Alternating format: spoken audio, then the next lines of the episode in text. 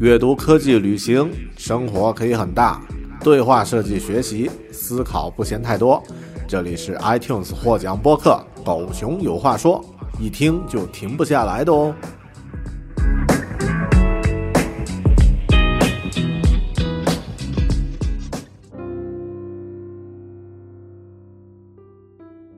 Hello，大家好，这里是知识型学习脱口秀《狗熊有话说》Bear Talk，我是主播大狗熊。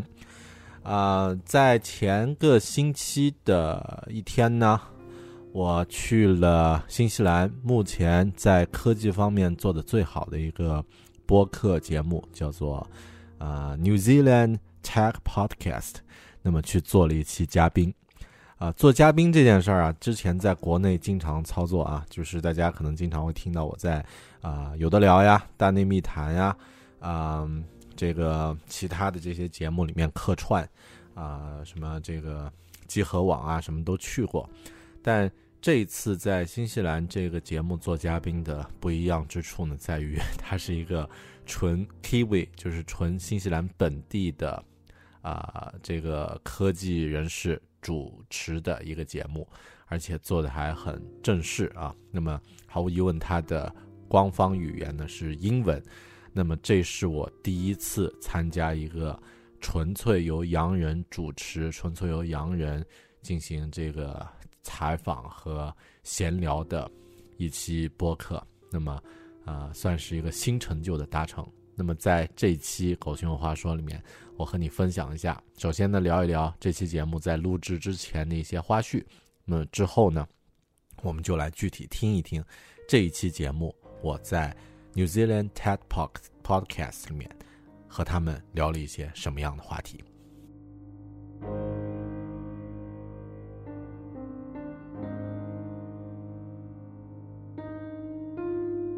先简单介绍一下这个 New Zealand TED Podcast 这个节目啊，这个节目呢，啊，它的创始人叫做 Paul Span，那么是一个啊胖胖的宅宅的啊戴着一副眼镜很可爱的新西兰大叔，那么一看就像国内在中关村啊这个啊海淀区啊这样的一个科技宅的啊这样的一个形态。那么他的这个节目呢叫做新西兰科技播客，那么其实。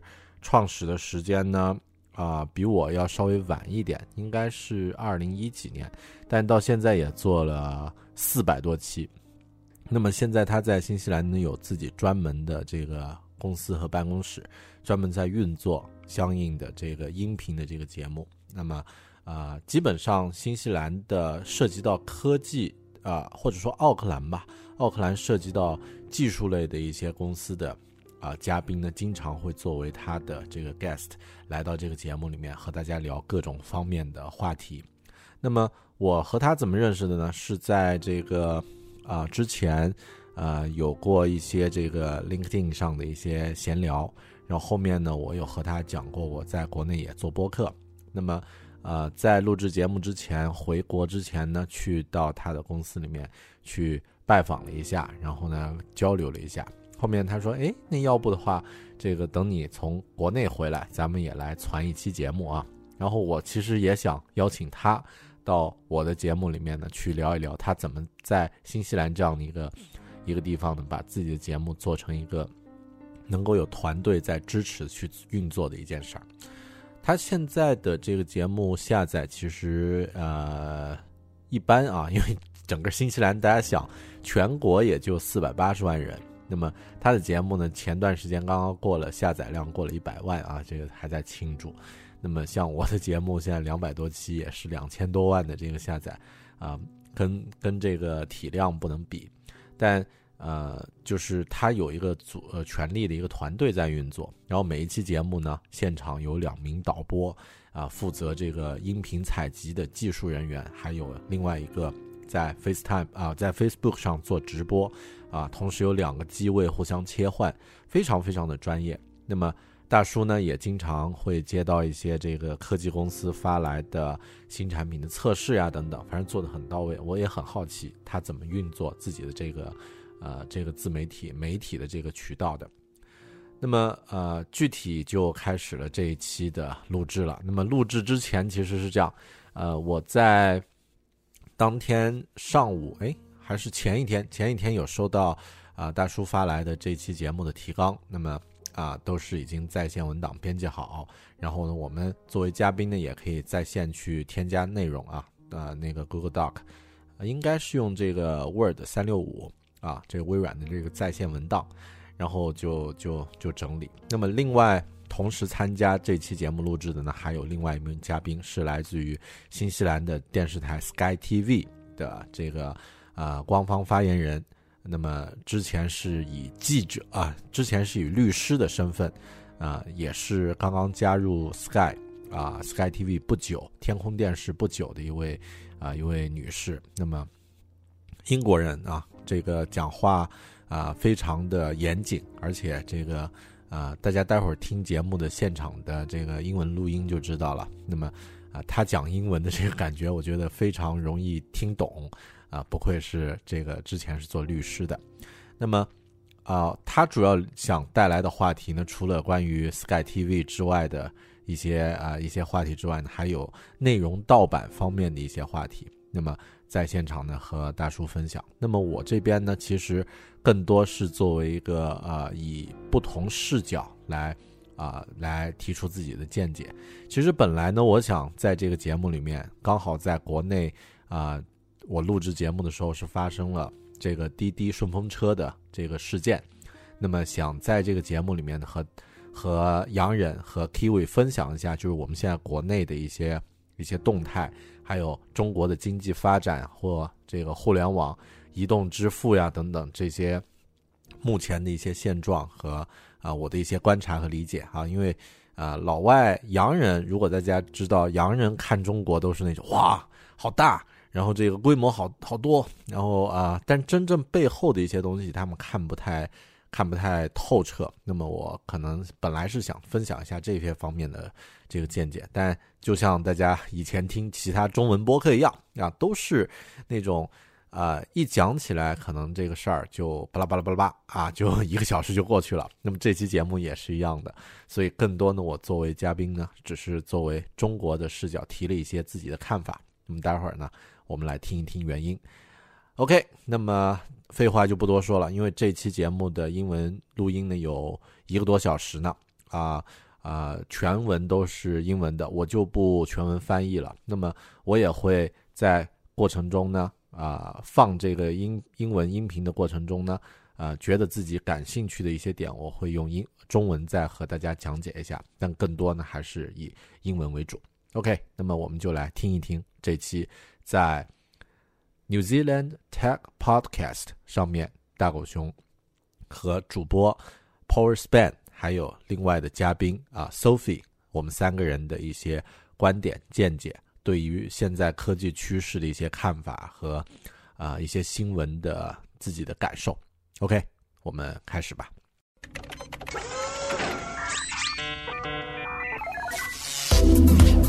The New Zealand Tech Podcast, brought to you by Gorilla Technology, proactive and strategic IT.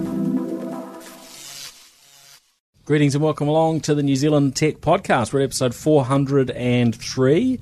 Uh, now, two guests today Sophie Moloney, Sky TV. Welcome along, Sophie. Thank you, Paul. Pleasure to be here. Thank you for having me. Our pleasure. And Bear Liu, who's uh, just come back from uh, from China. Yeah, yeah, it's my first time here, and thank you, Paul, to have me.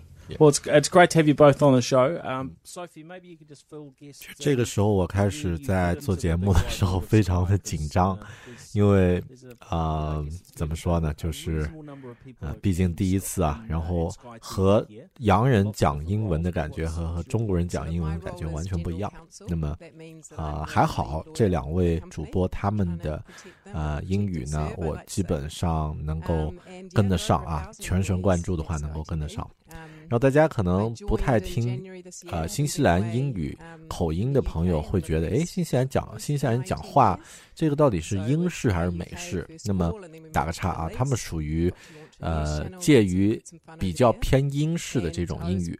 另外呢，他们在讲话的时候，为了礼貌的问题呢，经常会用一些声调啊，就叭叭叭叭叭，叭叭叭叭叭。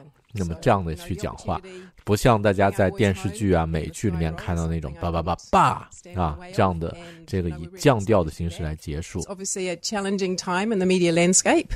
So for me, it was a great time to get back and be part of the Sky team. That's great. Well, thank you for uh, for joining the show. Looking forward to diving in and, and chatting a bit more about what's happening in the in the Sky World during the show. And and Bear, we uh, we just met up. Uh, would have been probably a, a couple of months ago. Yeah. And uh, I, you know, I've, I noticed that you've been podcasting in uh, China, and then you've moved to uh, New Zealand and working in the tech world here.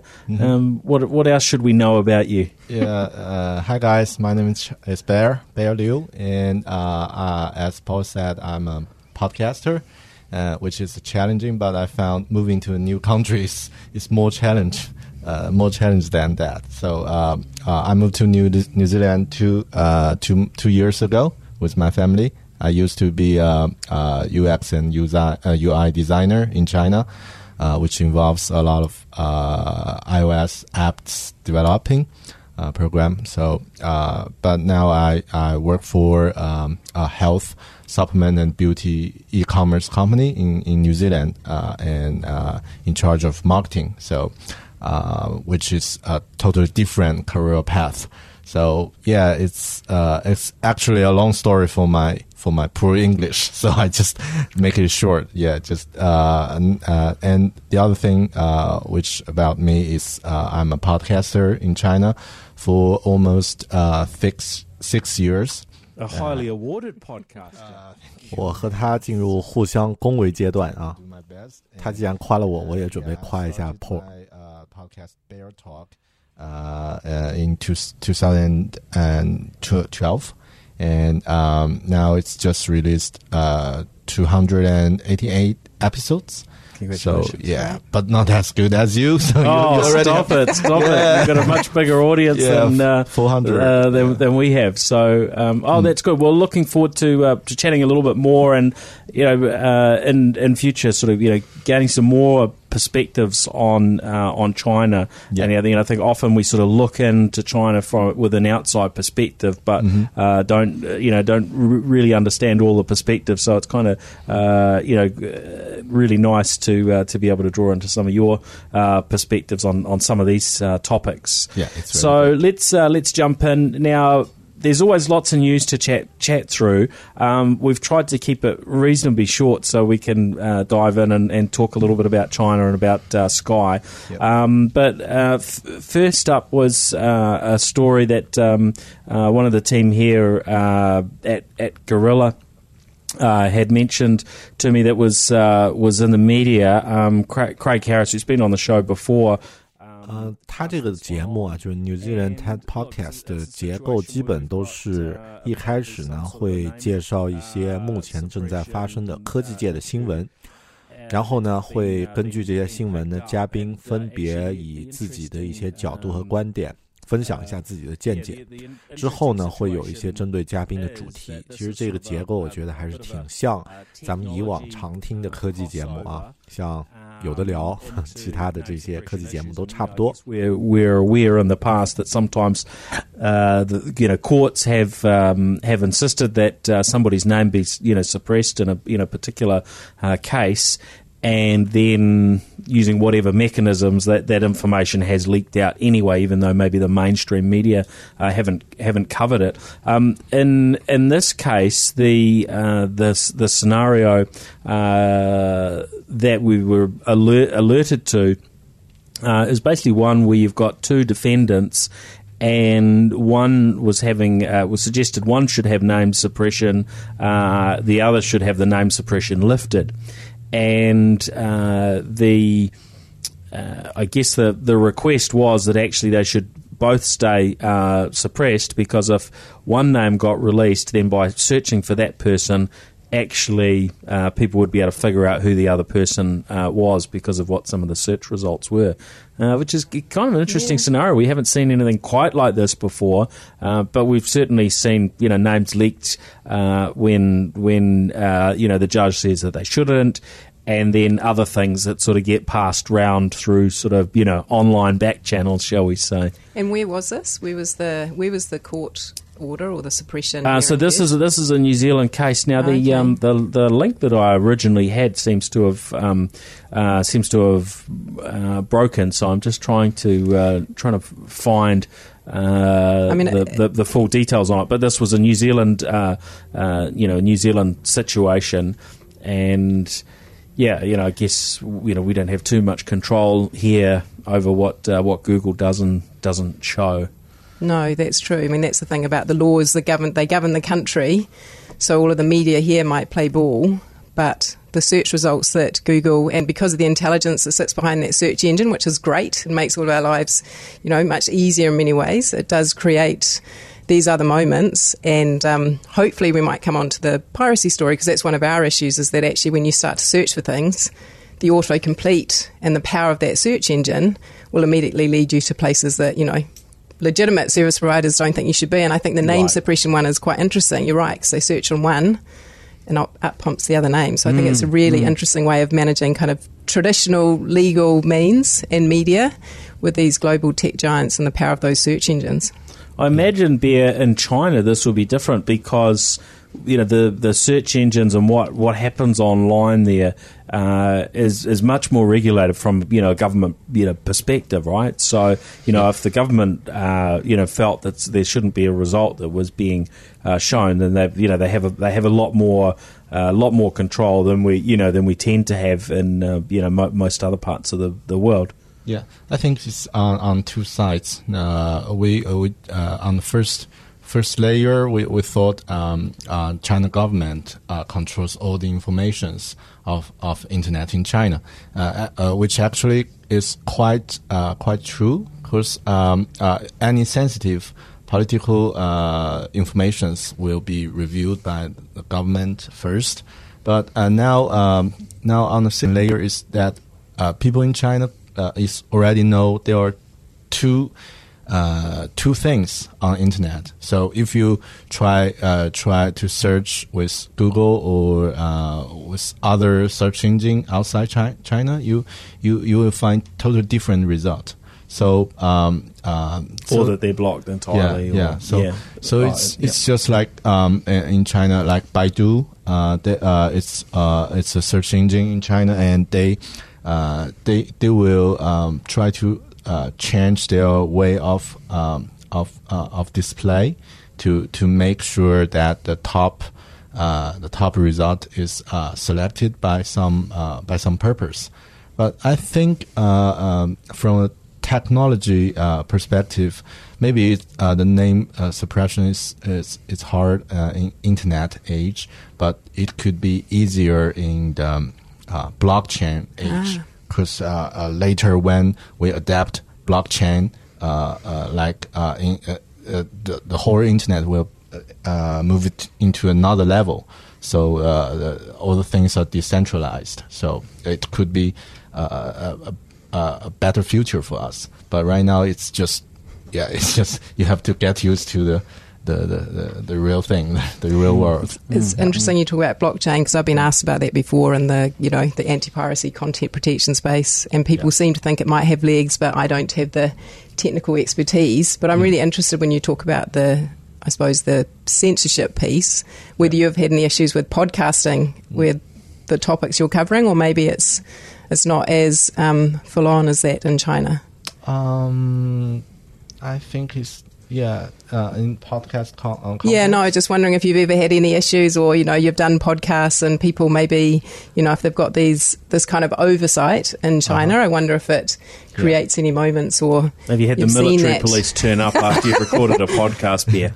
yeah, I'm trying not to, No, to, no. to get involved to that scenario. Yeah, but that's yeah, that's kind of uh, it's also uh, when I'm doing podcasting. Um, um, uh, there are some some sites ju- uh, they will use my uh, audio uh, content and without uh, permission from me. But uh, as a uh, personal podcast, I, I don't have ability and time to to to, to stop it, and which I think probably it's, it's also not that bad for me because uh, get more people to And you distribute it free anyway, right? So if somebody else Yeah. redistributes your podcast, Yeah.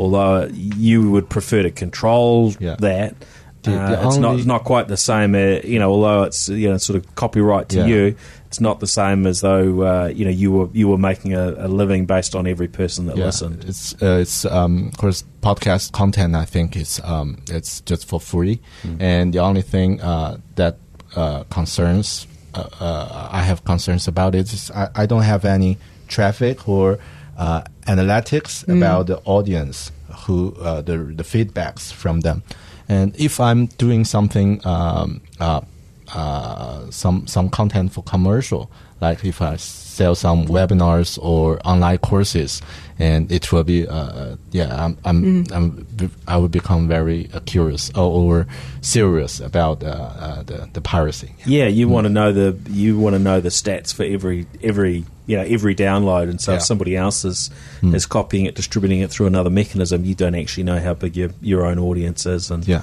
so that's on. true. Yeah, that's uh, that's really interesting.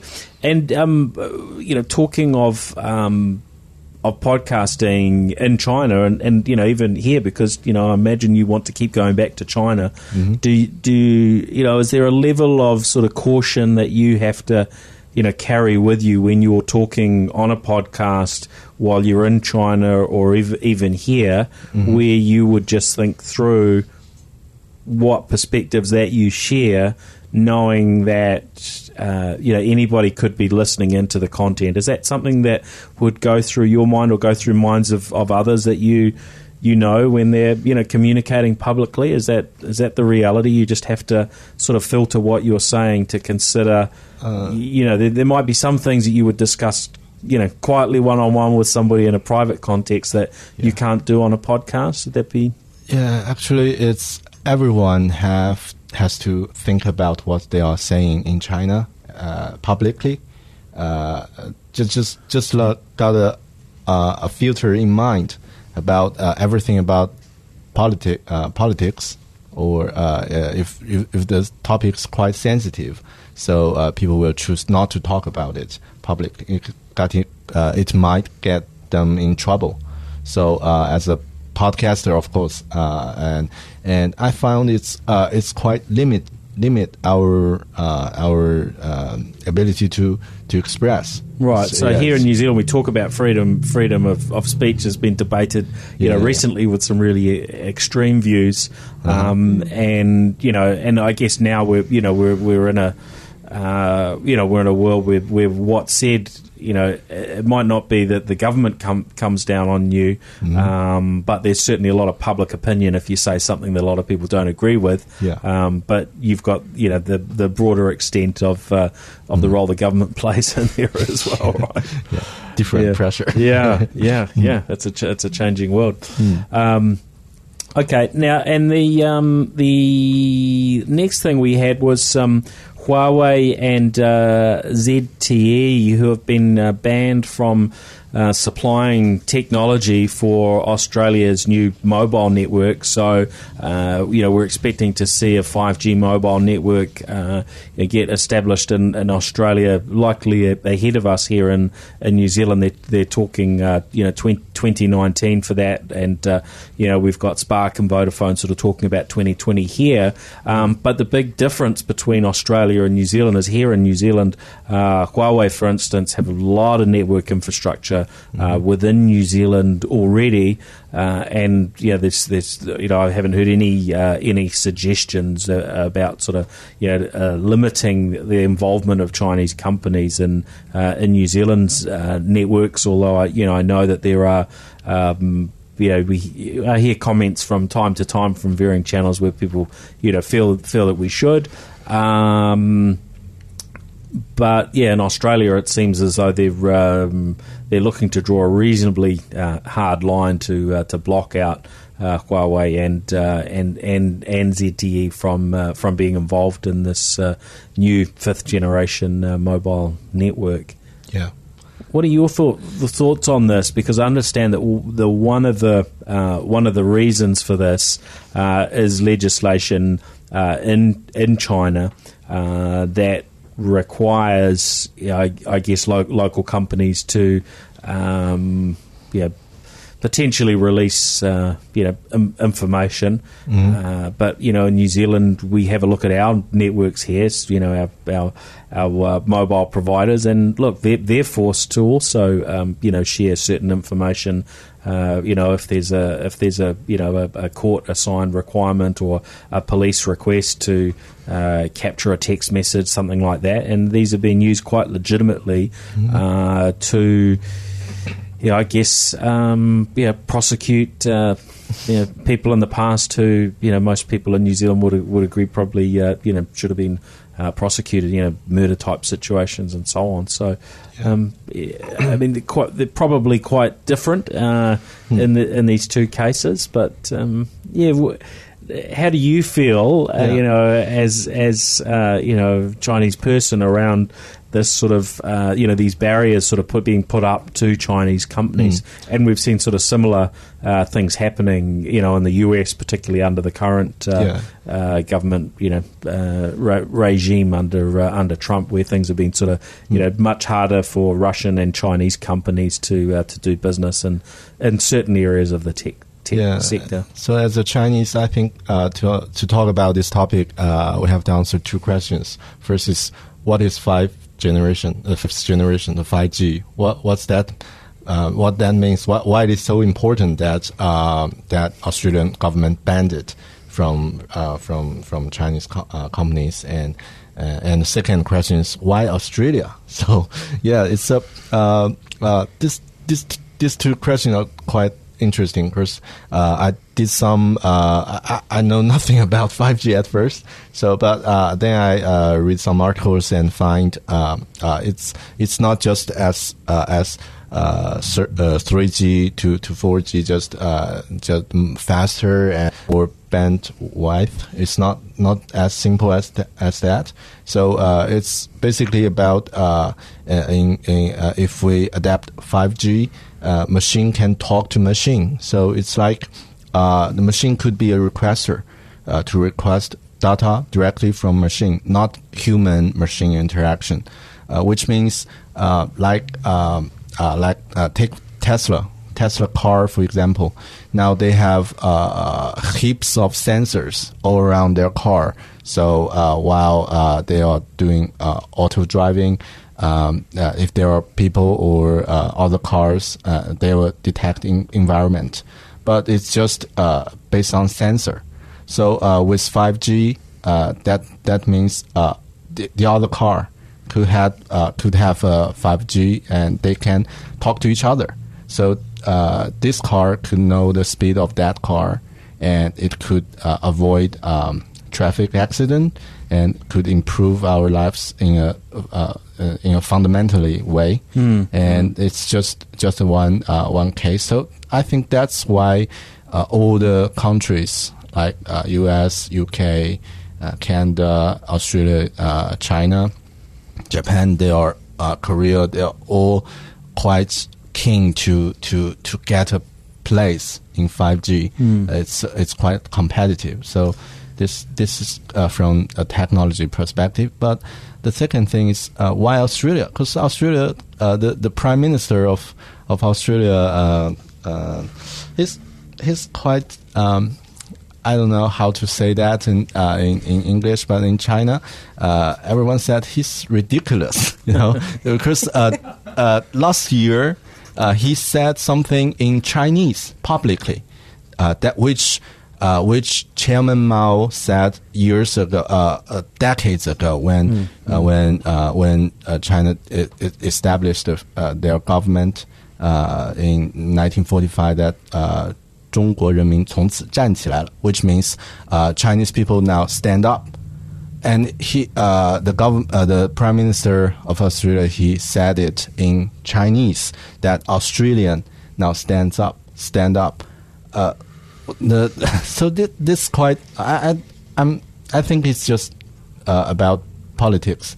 So political reason, but uh, all the political reason, uh, in my perspective, are uh, uh, the source of it are economy. So uh, all about money. So Yeah, that's. All, I mean, it always plays a plays a big uh, part in it. The other thing with the five G uh, networks is we you know expect there to be much more sort of smarts or you know computer processing that actually happens sort of you know towards the edges of the the network or sort of really inside the network rather than you know people using the network to get to a particular uh, server or a particular place. That we'll have a you know a lot that actually operates sort of within the realms of the of the network. Um, so th- there's some you know quite interesting Yeah. changes uh, from that perspective. Sophie, do you Yeah, have I mean, I suppose you. I have to I have to land back to where I am and and uh, what I know, and just think about. Um, you know, any technology has the ability to communicate Yeah. cross borders, and it comes down to that the contractual arrangements. Um, yeah, there's good old fashioned trust. Um, and I think that to try and block companies that have great technology because of an underlying political or other, otherwise fear, I'm not sure that's the best way to necessarily manage it. So I don't think it's a particular problem that New Zealand has Huawei and we have this network infrastructure here because I, I suppose I kind of trust the the way the contracts work and the way the system works to you know protect us and I suppose how much value is there in that. So I find it a really interesting uh, approach by the Australian government. It'll be interesting to see how it unfolds as well. Yeah, yeah. Well, it's certainly going to be a, a, a, um, an impact for them when they uh, they have to, uh, you know, exclude. Uh, the Chinese companies, and you know we've we've only got to look at our um, ultra fast broadband um versus what what uh, Australia has, and you know they've taken a very very different approach. But in terms of the amount of you know the billions and billions and billions that they're sort of pouring into you know delivering uh, something that is um, yeah, pretty disappointing compared to what we have here in New Zealand. And yeah, you wonder whether this decision may really sort of stifle uh, innovation or you know, at least push up what they uh, uh, what they end up having to throw at it um, in terms of investment. So yeah, it's a it's a And is it a uh, real interest- fear? Is it- interesting one to Yeah, watch, right? You know, will their will their uh, mobile networks in the future be as poor as their broadband is uh, Yeah. today because of this decision? Well, you know, probably not, but there will- there will be there will be some impact, and whether it's a small impact or a, uh, or a, or a large one. You know that that's something I guess we will we'll see over time. But you know, if you were to if you were to ask, you know, ten years ago, you know, how do we think New Zealand will be in our sort of you know broadband compared to Australia? Um, you know, I don't think there would have been too many people would have pr- you know predicted just how different um, they are. Now, um, a few other things just want to have a quick uh, quick chat about. Microsoft Surface Go that has just uh, just launched in, in New Zealand today, or they've had a, a sort of a, a launch event for that. Uh, very interesting to to see because Microsoft have had you know got various uh, you know their various tablets, their Surface Pro product and their Surface Books uh, have been you know pretty popular out there and uh, you know multi billion dollar uh, business for them, but they haven't really had anything that sort of you know I guess competes uh, with some of the lower cost or the, the yeah the, the lower cost iPads. Uh, um, yeah, you can they they got uh, I guess emulated with um, Apple's iPad Pro to some degrees. You you know you, you could say with the Snap-on keyboard and you know the stylus, which wasn't something we uh, we had sort of expected Apple to uh, uh, to do. Um, but now Microsoft have brought this down to a much lower price point, so starting at around seven hundred dollars uh, in New Zealand, and then you pay for your accessories, for your keyboard and your stylus. So you know it it, it does build up. But uh, look, I had a you know play with uh, with with one of them today and you know it looks and feels like quite a re, you know responsive device. They seem to be putting a really big push into the education market with this as, as something to be used in schools. And you know I think this, the the skew here in New Zealand is very much towards Google uh, for Yeah. the technology that's used in our schools, towards the Google Cloud. Uh, Microsoft were a bit uh, were a bit slow there in the education sector, and you know there's certainly a chunk of, of schools that are uh, that are using Microsoft Cloud uh, as well. Um, but it, it's, I guess, likely here to be tho- those schools that are already uh, in the Microsoft direction that would uh, that would be looking at this. But you know, I can also see you know, a number of other uses for a, uh, a and you know a, a tablet that's a bit lower cost, a little bit you know smaller.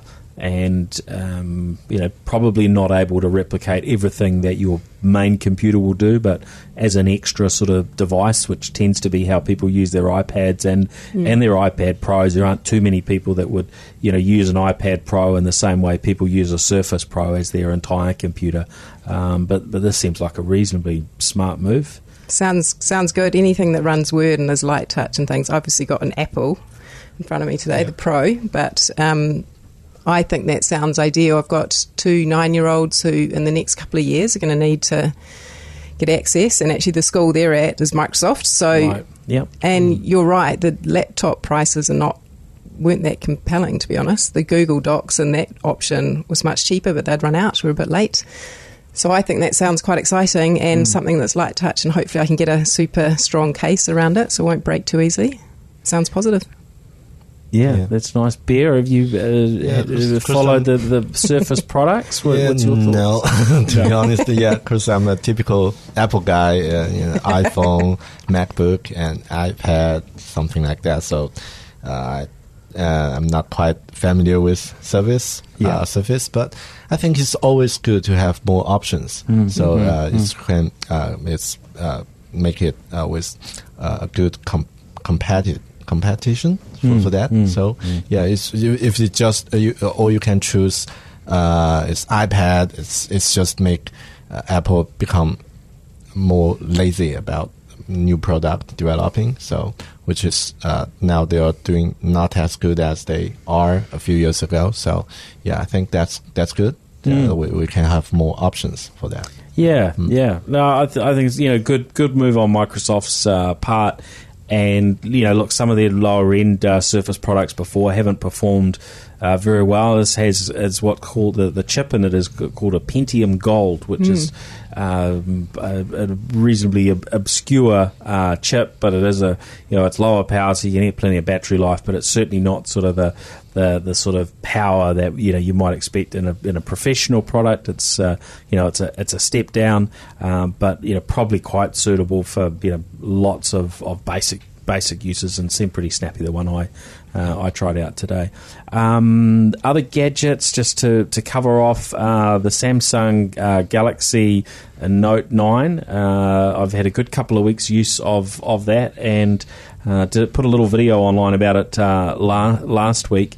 Uh, I, I guess you know, f- for me, this is it's very much sort of a productivity uh, device. It's you know got all the, the things that people are used to from Samsung's Galaxy S9, which is a you know a really really nice phone.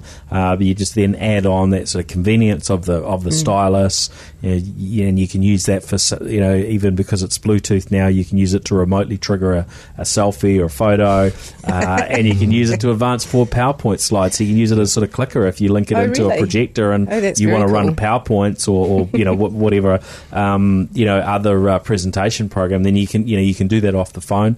And uh, the the other bit, uh, you know, as well as a crazy amount of storage that it, that uh, you know it's got, you've got that option for a half terabyte of built-in storage, and you can Wow. upgrade it to to a full terabyte. Uh, as a fact, you can just you know link it up to uh, a big screen and use it as a as a PC of uh, of sorts if you hook in the, the keyboard and mouse, uh, and that seems to work pretty well. So you know, I, I used that uh, the other day. I sort of forced myself to not use my. Uh, uh, laptop means, and yeah. uh, and just use that. And look, there are there are limitations. There are things where you've got to get workarounds and things that are that are that are different. But for those scenarios where you don't have your you know full device with you, it, it's kind of nice to uh, uh, to be able to do a. And you a said it charges super job. fast as well. Is that Yeah, the cha- one? charge it. Well, it's got wireless charging. Yeah. It's got fast charging. It's This got is a big good. battery, so you get you know long battery life out of it as well. Um, the the only the only uh, the, the the sneaky thing uh, was that. Um, they are releasing dual SIM versions in some parts of the world, um, but we we again miss out on that sort of stuff here because of I guess because of our telcos. Um, but for those that are very keen on that, I'm sure there will be a, a route through which you can uh, find that with parallel imported models and uh, uh, and and so on. But um, look, overall, a very uh, very nice piece of technology. Um, and then the other uh, the other gadgets um, that have sort of come onto my radar in the last few days were uh, uh, DJI with their Mavic 2 and um, their, you know, I guess their sort of closest com- competitor uh, in the drone space, uh, another Chinese company, uh, Yuneec, Y U N E E C, for those who are not familiar with them, um, they announced a, uh, a drone last week that, that looked like it, you know, potentially could be quite a worthy competitor to um, to DJI's um, Mavic and Mavic Two. Um, what's the other one? Mavic Pro, I think. Um, and the standout for it was it had much longer, you know, battery life. A lot of these drones are sort of around, you know, 15 minutes. Oh. And so they were announcing, uh, you know, their one was about 30 minutes. So it seemed really good. Um, but the but the one thing that uh, this y- new one from Yuneec, the Mantis Q, um, doesn't doesn't have that DJI have is is the sort of you know collision detection. And so um, I don't know about anyone else, but when I try and fly one of these things, uh, there's a pretty good chance that you know uh, if it if it's near a tree or near something that it can hit, then uh, then I'll probably hit it. So uh, uh, yeah, And does it after- warn you and it disables it, or you still have to navigate it? to well, the, the, Yuneec How- one doesn't sort of have the smarts to do that Yeah. collision avoidance sort of at all, or maybe if there are a couple of drones, you know, I don't know how good its detection gets on smaller things, but um, you know, cer- but I guess what's happened that that sort of made made up my mind because I was thinking, oh, maybe I should buy one of these, you know, Yuneec ones. We'll have to see what uh, DJI come out with. Well, they, you know, they've announced and and launched their new Mavic 2. Well, it has sort of similar battery life around the half an hour, but it has the collision detection and so on. Yes, it's quite a chunk more, but uh, you know, I think uh, I'd probably step up to uh, to get the get the Mavic 2, so that I'm less likely to. Is it on your to- to Christmas crash it. your Christmas list? You think? Paul? I, I think it could be, yeah, yeah. Note to all listeners. Yeah. Yeah, I think it's two different t- two different market. I think yeah. So DJI they they um they just aim for professional customers and uh, their products with a high definition camera and really uh, high quality for and um, long standing uh, bat- battery.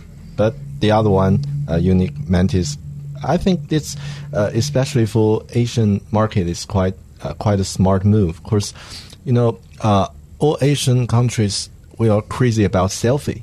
You know, including India, Japan, Korea, China. I think it's Yeah, global. It's, it's, Yeah. yeah. it's just like everyone, it's every girl and every boys. Uh, all the the most common things you you you see, is seeing on the street. They are they are doing selfie. Hmm. So uh, this could be a, a new way, an, a cooler way to, to do a selfie with a drone.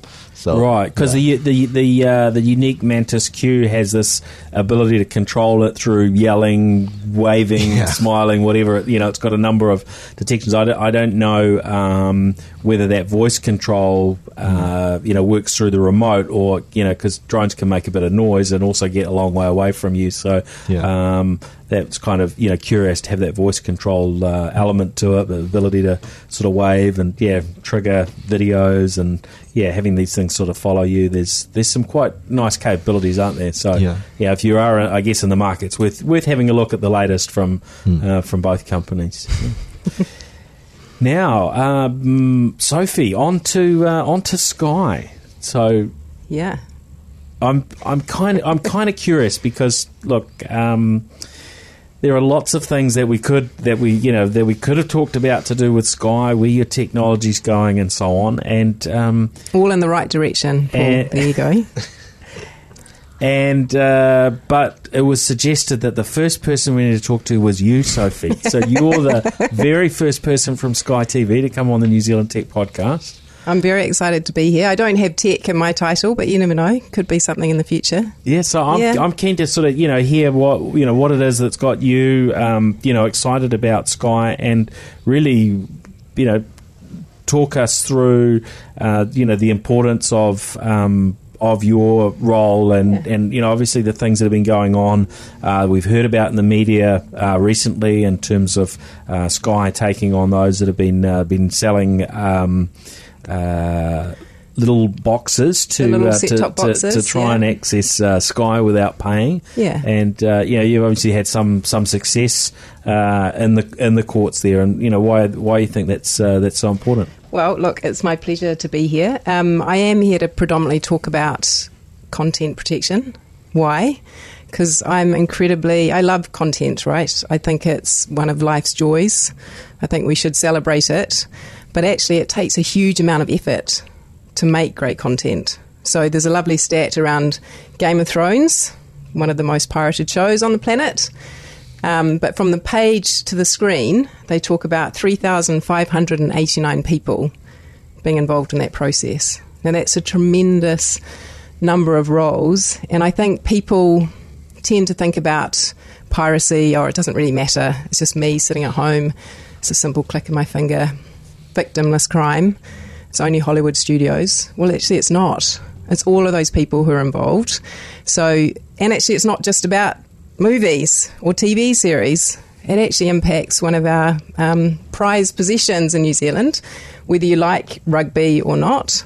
This actually does impact our codes as well. So um, I'm here to talk about that on behalf of, of Sky, but also because personally I really care about it. And I do think there needs to be a conversation in New Zealand about this. But the fibre TV decision. Mm which came from the Christchurch District Court recently, was about the these little Kodi boxes, which is this little box that plugs into your TV, and they were sold on the basis that buy this, don't pay for content ever again. Content will be free, and I do feel bad for people because they actually paid over three hundred and fifty dollars.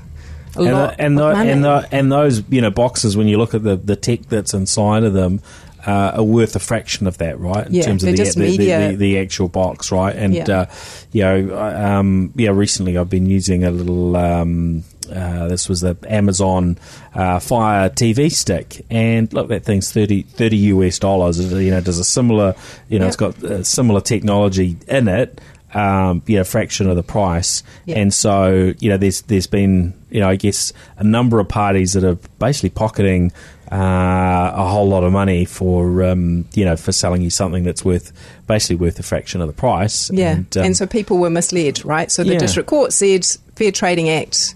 Consumers shouldn't be misled. They shouldn't have been selling this. So, look, we're, we're excited about that decision. And I suppose that was Sky looking at what it could do onshore. We talked about kind of how the local laws work. You know, the next step for us is to think about, well, um, these pirate sites that you're talking about, mm. who go and steal the content, that's what it is. They're based offshore. They're both based in different jurisdictions, servers all over the place. So your traditional legal means of going to court um, isn't going to work. So, um, you know, the next step for us is to look towards site blocking. Now, late last year, there were obviously some conversations in the press. I don't know if people realise, and that was Sky starting to have the conversation, but um, with service providers because actually they're key because they're going to help give effect to this. You know, site blocking is about a court ordered process where you prove that sites like the Pirate Bay mm. are not set up for any other purpose than to sell stolen content. You know, it's a great business model if you can do that uh, give it away, um, and they make all the ad revenues from it. Um, so you know that's been a, an important thing for us to to start to look at, to work with our colleagues. You talked about the telcos. They're the ones who can effectively give effect to this. They're not in any way in the wrong, but they're the ones who can actually, when I search for the Pirate Bay, up pops a page that says hey, you're not able to access the site because actually it's selling, it's you know, it's giving away stolen content. That's what it is. It's not about blocking the internet. It's not about censoring. It's just about that, that type of conversation. And we, and we think it's really important because, and I will give you a little personal anecdote from the weekend, Paul. Yeah. Watching the rugby at some friend's place, and, uh, you know, they can afford to pay for TV and things. They have means. And we got into a conversation about what movies are you watching.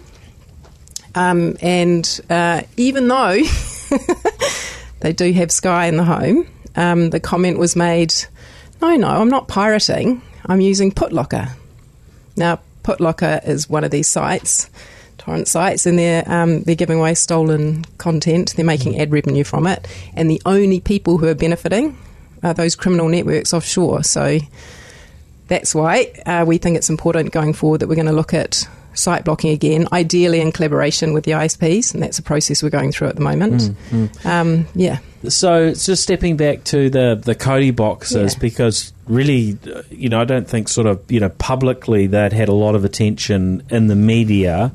Uh, until Sky started sort of you know taking these things to court and and putting out press releases. Whereas now I think you know the name Kodi Box has probably you know become much more well known. Um, but, you know, be, because of that. So that that's quite an interesting Yeah. dilemma on your part, and I sort of, you know, wonder when when some of these things sort of go to court and and get that attention, whether it has a side effect of actually promoting uh, these mechanisms, you know, maybe much more broadly. Um, you know, I totally you know understand what you're saying around yeah, the, like you know the the false claims and so on. But how do you weigh that? How do you weigh that side up and decide should we just should we just let this go on because not causing too much harm? I mean, I guess in the case of um, uh, the uh, was it a So, couple yeah, of different yeah, uh, so you I know think companies MyBox- that were that were selling these Yeah. um, they were claiming some pretty big numbers too, right? So was that one of the key triggers for you? Because at what at what point do you decide, you know, it's worth pursuing this particular thing, or you know, somebody's, uh, you know, maybe holding their phone to their TV for a stream that other people are paying fifty dollars to see.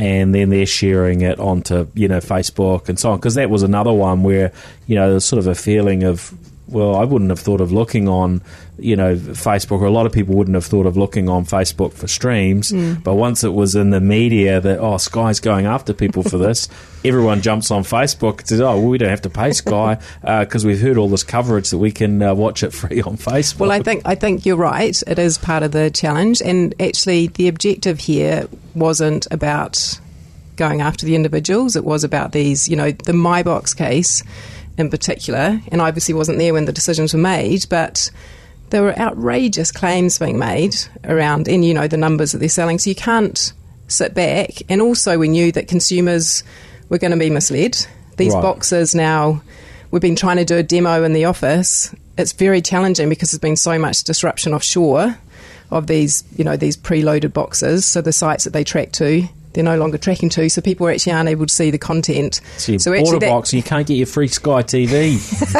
Correct. Correct. Disappointing. So, yeah, so I think that actually, from my perspective, and I did this in my prior role, this is a bigger conversation than Sky. It's a much bigger conversation because it's about Hmm. Of course. value. And I just don't think we can readily accept the, the normalisation of what is theft or engaging in it, even though it's very easy and it's at home and it's a simple click. So actually, that's where the, the education, informing, and comms piece is absolutely critical because it does come down to consumer choice. you Yeah, know? look, I mean, uh, uh, yeah, there's so many aspects to this discussion, and you know, a couple of things that that uh, well, w- you know, one one of the things that you know often comes up is look if. Um, you know, if it was just easier to access this content in a legitimate way, then we would pay for it, right? That- Yeah. I mean, I hear that from so many people that, that I talk to, and look, um, you know, for me, I know enough people that have been involved in uh, or involved in the production of music and uh, TV and film and so on to, um, you know, to to feel as though. Look, you know, I'm gonna, I'm gonna, you know, back these people um, by paying for content where where I can pay for it, um, and so you know, look, I on this one, I probably do stand uh, a bit more on Sky's side than you know than I would have on some other other discussions to do with Sky from time to time. Um, but there are lots but- of great services, right? yeah, the, I mean, uh, and, That are and cost look, it's. Uh, I guess it has got easier to Mm. get content in New Zealand than, than what it used to be. And I know having certainly when we had these discussions a few years ago, you know, we didn't have Netflix in New Zealand, we didn't have Neon, um, you know, we didn't have we didn't have many choices yeah. a- at all. Um, yeah, where- whereas now we've got Lightbox that you're promoting now. Thank you. Um, Uh, Look, I'm I'm on the side of, of content protection, so that means celebrating all of the legal Yeah, services yeah. where however you consume them. So Yeah. and that they are reasonably priced. Yeah. Going forward with the new platform that Sky is um, going to be launching in the new year, in the next six to twelve months, I think the time frame is the Cisco Infinite Video Platform. Some marketeer needs to come up with a better name potentially, but it is about making sure it's really easy for consumers Yeah. whatever the content is they want to watch to put it onto that one platform. And I suppose the other aspect is you can trust these platforms. You can trust that the content's being curated because we're subject to New Zealand laws. And you can trust that when you're watching it, you're not bringing any kind of malware into your home. And I think this is the other part of the conversation. That doesn't get raised very often, Yeah, but I, th- I think it's, don't know as, as, a, about. as, a, as a really good one that yeah, people wandering over into some sort of you know darker places on the on the net looking for content, right? Yeah. um, you know, can get sucked into um, you know all, all sorts of uh, issues from a from a security standpoint. So th- I mean that's a fair one.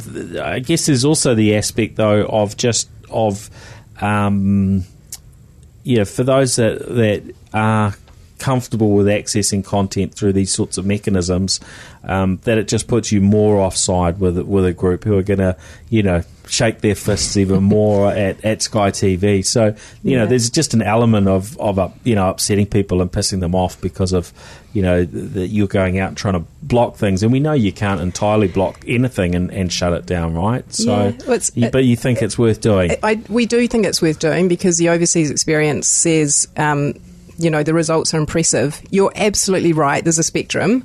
There are the, you know, the people who will always circumvent and will say, you know, the internet needs to be free. This, you're right. Site blocking in that context isn't going to work for them. But actually, for a big majority of people, some of whom don't know that they're actually looking at pirated content, we think it is a really important tool. It's used in over 42 countries in the world.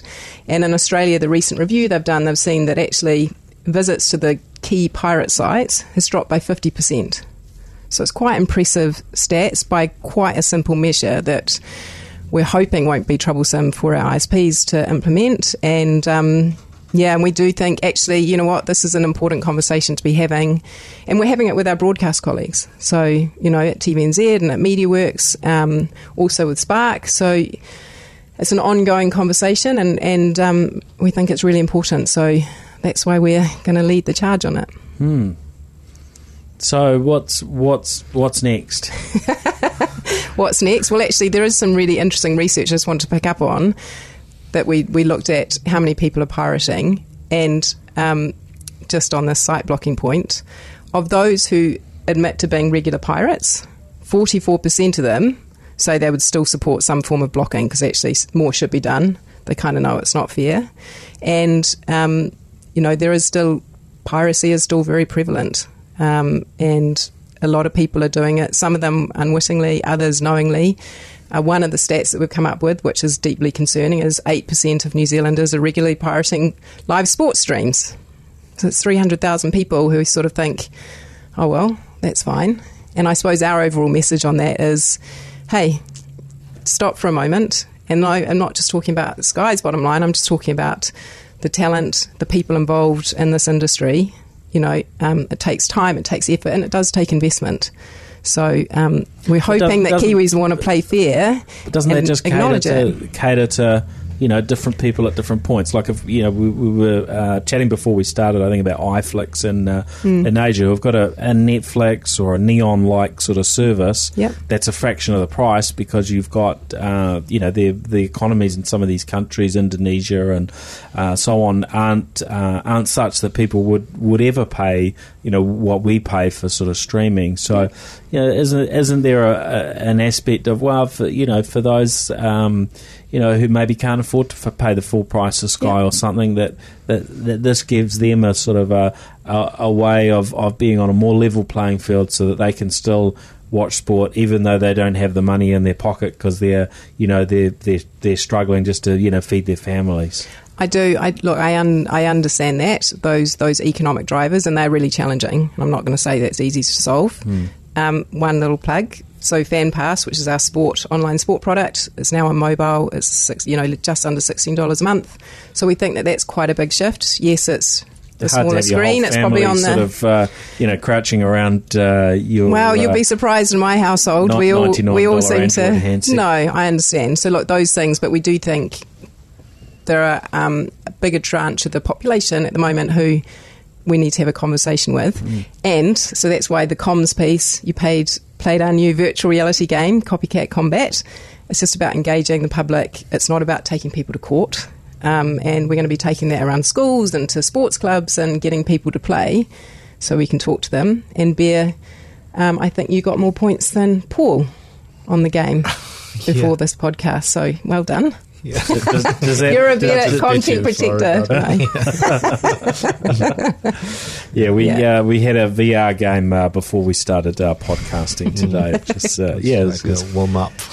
Exactly. kind of interesting. Yeah. Um, Cool. Look, I think yeah, there's lots that we can we can talk about on this. Look, what I really I appreciate is, is that Yeah. you know um, Sky is certainly you know communicating. Uh, you know, I think a bit you know a bit more now with uh, um, uh, you know I guess the community on some of these things, and Hmm. you know I hope that that will uh, you know that will continue. Um, there's obviously other discussions to have around where the technology is going, and you know we'll look forward to having some you know further chats with some others within sort of Sky on some of those aspects. Sounds good. and the Um, feedback, you know, um, from your community is important because actually, you know, that's how we get better. So um, thank you for letting me um, share some of those thoughts. Yeah, no, that's good. And you, you raised some good things. Were there any, anything that you wanted to add to that Um, uh, discussion, Bear? Yeah, yeah. It's just like um, uh, when, while you are talking, I'm I'm thinking about uh, piracy and same thing in China, and like Game of Thrones uh, uh, and other uh, American TV shows, which is also quite popular in China, even though there is no uh, there's there are no official uh, um, uh, products in China. So so based on pir- piracy and and um, a sub- sub- subtitle group, which helped a lot to translate all the subtitle uh, for uh, uh, from English to Chinese, so that uh, China uh, audience can can understand what they are talking about, and they are they are so developed that. Um, um, now, uh, for Game of Thrones, uh, when uh, re- releasing uh, in America, maybe just a few hours later, there will be a, a high definition version, Gosh. and you can download uh, from from China. Um, and uh, but I, I noticed that, uh, which uh, Sophie said, uh, uh, one point is is very important that um, uh, you uh, you may you might got something illegal from that content. Uh, even that content is is uh, originally legal. Uh, let's uh, let's give an example that Game of Thrones when they release it from the piracy website. The first one, the first version of that of that um, content will add something, um, will guide you to some gambling website or other uh, illegal website, and it's probably will uh, you you may lost a lot of money or uh, security problems. Uh, will something like that, and you don't know uh, if there are some frames they will add something. So there are some. It's it's kind of like um, uh, you, you don't know because because uh, before that I've heard uh, a, girl uh, download some uh, romance uh, TV shows and watch that, and uh, during the during uh, during uh, w- while she's she's watching, she was some horrible Oh, frame. yeah. yeah. So they splice some other yeah, yeah, content through. just- You're just- right. It's- yeah, it's like yeah. it's like a, a, a practical joke or something, Mm. but it's really it's really feels not not good. Yeah, and and and I think So that, that, that sort of control sort of get yeah gets lost, doesn't it? When Mm. Yeah. uh, and you've got no sort of point where you can go back to to to address that when it's you know, Yeah. it's just being uh, being uh, co- yeah coming through those channels. Yeah. criminals don't Yeah. care what you're what So- you're watching, right? So I think Yeah. uh, people, if there are uh, um, uh, accountable provider and with with uh, uh, not cheaper, just a uh, um, reasonable price, uh, people were willing to pay that money for, for, for the good content. But uh, the other issue I'm thinking about is uh, at this age, uh, the the boundary between uh, uh, consumer and uh, creator it's blurring. So uh, it's it's like uh, in in in media uh, industry, uh, this is probably not a big issue because uh, the uh, uh, the content are created by uh, professional groups of people, so with with a large budget of money. And but for uh, for other uh, individual creators, it's it's quite tricky to to uh, to to deal with piracy, and uh, it's it's kind of like a, a, a, uh it's uh, developing too fast uh, to to to catch up to take on. So so yeah, That's quite that's quite an interesting um, thought because I think we you know we usually think of, of piracy and its and its impact on big you know big media organisations, Yeah. nameless, faceless corporations that are, you know that are a million miles away and we don't know anybody that works for them, and we certainly wouldn't have those people uh, sitting across the room in our podcast or hang out and chat to them at all.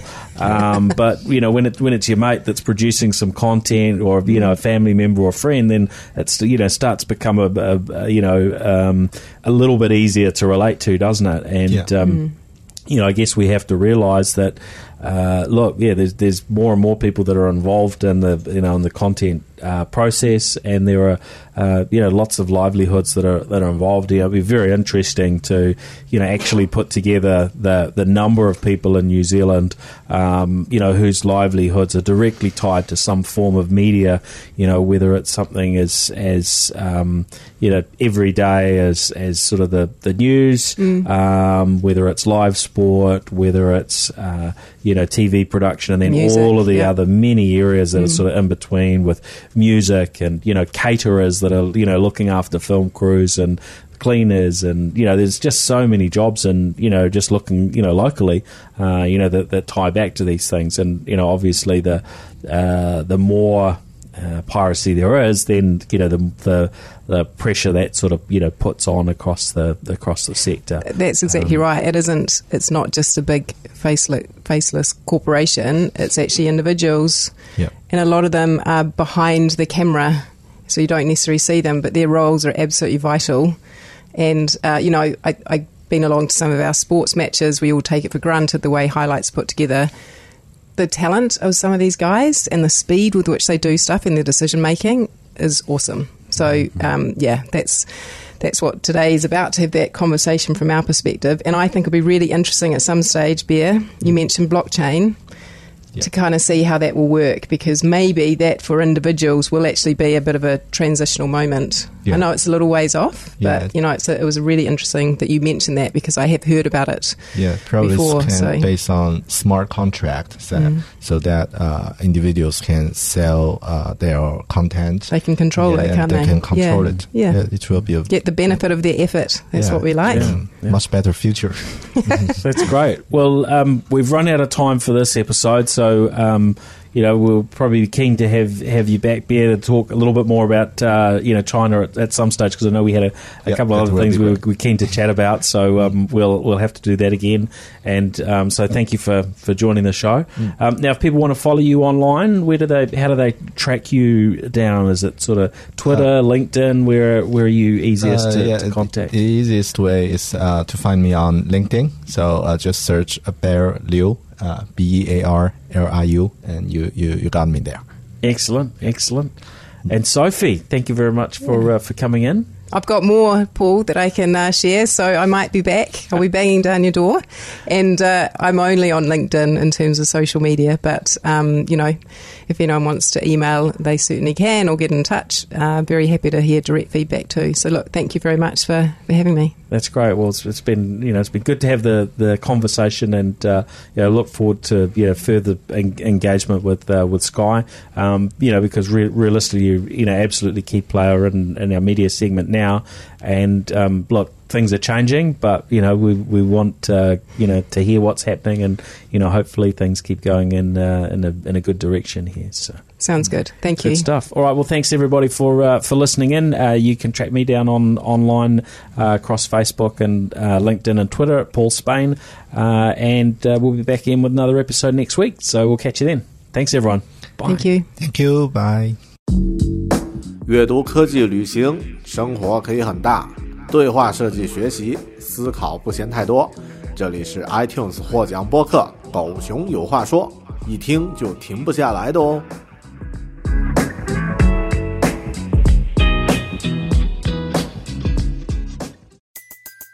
Everybody in your crew identifies as either Big Mac Burger, McNuggets, or McCrispy Sandwich. But you're the Filet-O-Fish Sandwich all day. That crispy fish, that savory tartar sauce, that melty cheese, that pillowy bun. Yeah, you get it. Every time. And if you love the Filet-O-Fish, right now you can catch two of the classics you love for just $6. Limited time only. Price and participation may vary. Cannot be combined with any other offer. Single item at regular price. Ba-da-ba-ba-ba.